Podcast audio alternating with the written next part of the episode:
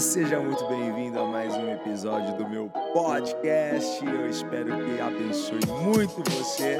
E se você não me segue lá no Instagram, segue lá, vai, arroba IgorJROficial e acompanha as nossas lives quase que diárias, sempre de segunda a sexta, 8h29 da manhã.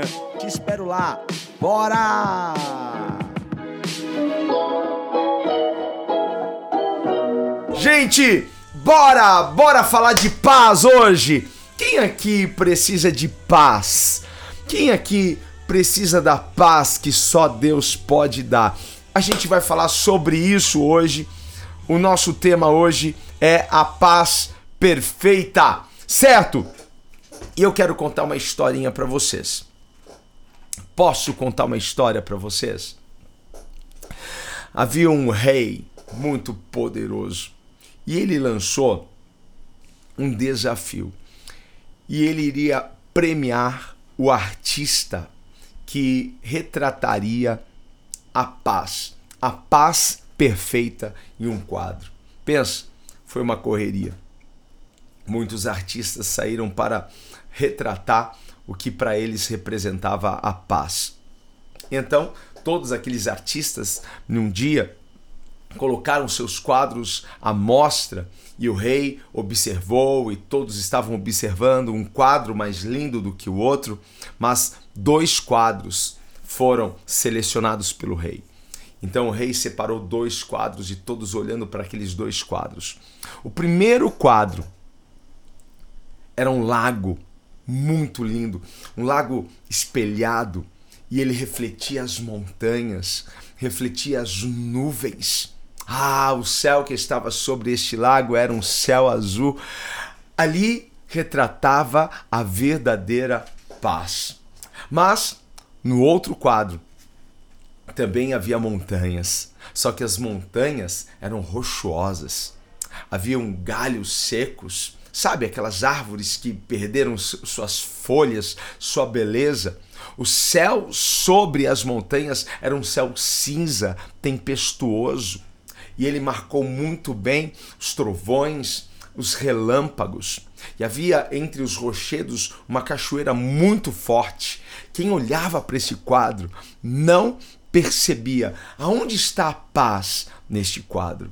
Mas de repente, algo chamou a atenção daquele rei. E aquele rei observou entre os galhos secos, próximo àquela cachoeira, um ninho.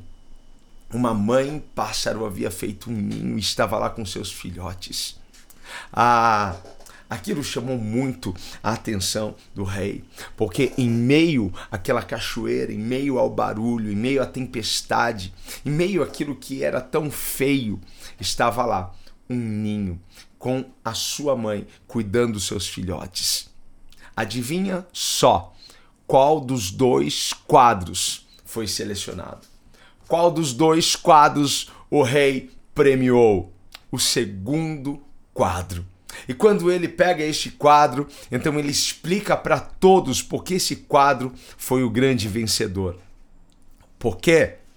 Porque paz não significa ausência de tribulação. Paz não significa ausência de dificuldades. Paz não significa não ter barulho, paz não significa não ter problemas, paz não significa não ter um trabalho duro. Paz não significa isso. Paz significa, em meio à tempestade, em meio ao barulho, você permanece com seu coração calmo. Gente, isso não é lindo? Isso é maravilhoso. Você sabe como que é paz em hebraico? Paz em hebraico é shalom. Shalom. Shalom. E sabe o que significa? Não significa ausência, ausência de tribulação. Não significa ausência de guerra. Não significa isso. A paz a paz não é ausência de, de barulho, paz não é ausência de conflitos.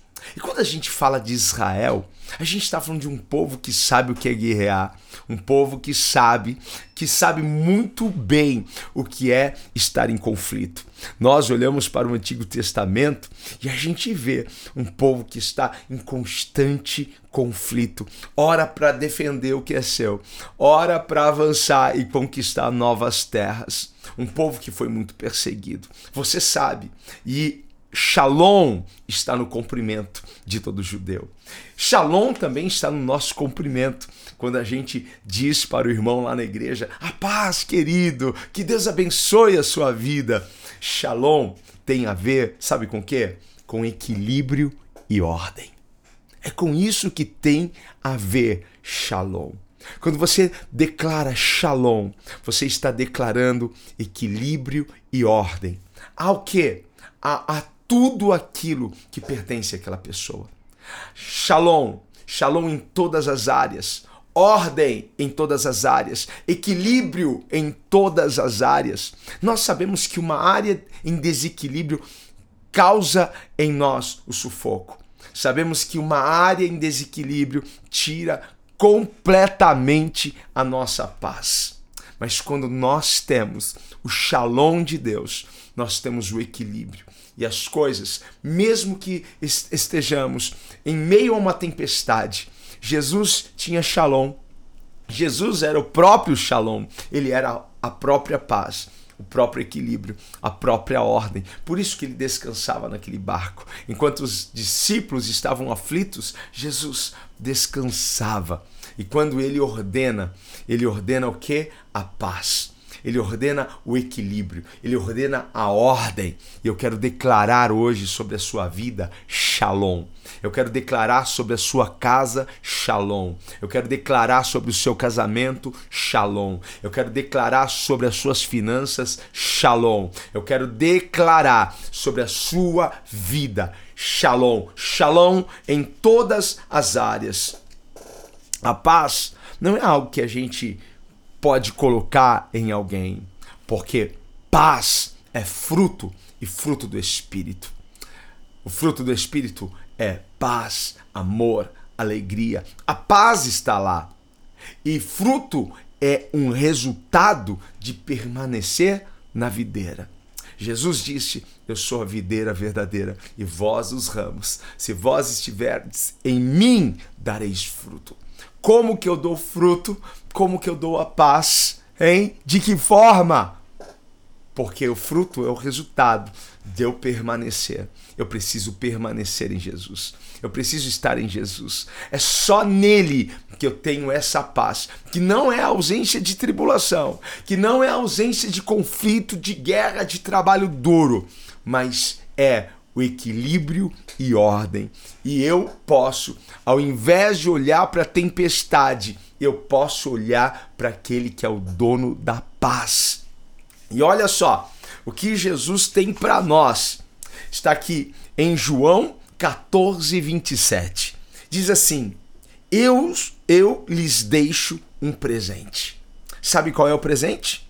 Eu lhes deixo um presente, a minha plena paz. E essa paz eu lhes dou é um presente que o mundo não pode dar. Portanto, não se aflijam, nem tenham medo. Nem tenham medo. O que o Senhor tem para nós? Paz. Paz é um presente que Deus tem para você. Essa paz é a paz que o mundo não pode dar. Essa é a paz que excede todo entendimento.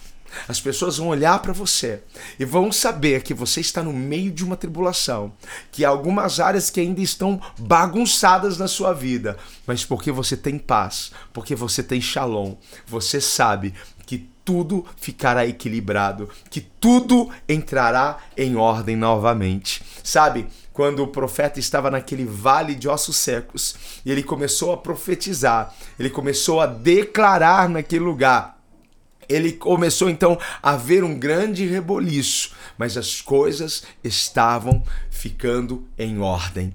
Sabe, quando a paz chegar na sua casa, a paz chegar no seu coração, ela vai trazer ordem àquilo que estava bagunçado. Eu profetizo isso hoje sobre a sua vida. Shalom. Shalom.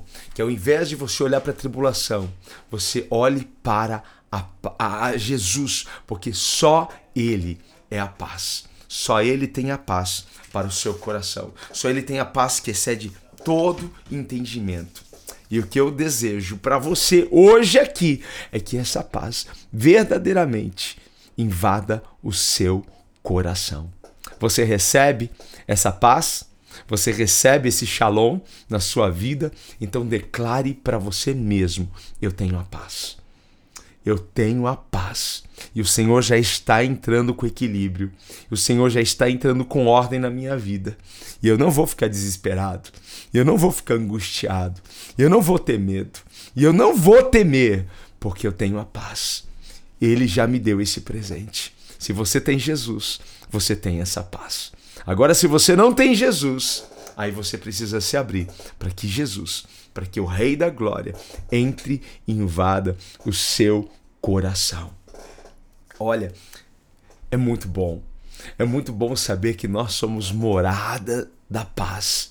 Você é a habitação da paz, porque Jesus está aí dentro de você. Amém? Shalom, shalom, shalom, shalom. Que Deus abençoe a sua vida de forma poderosa. Guarda isso daqui no seu coração.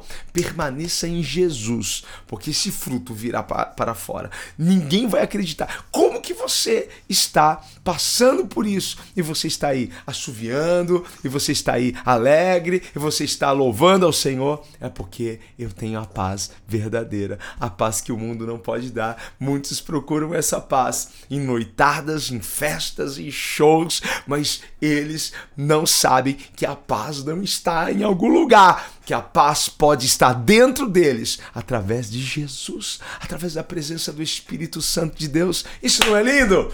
Que Deus abençoe a sua vida com paz.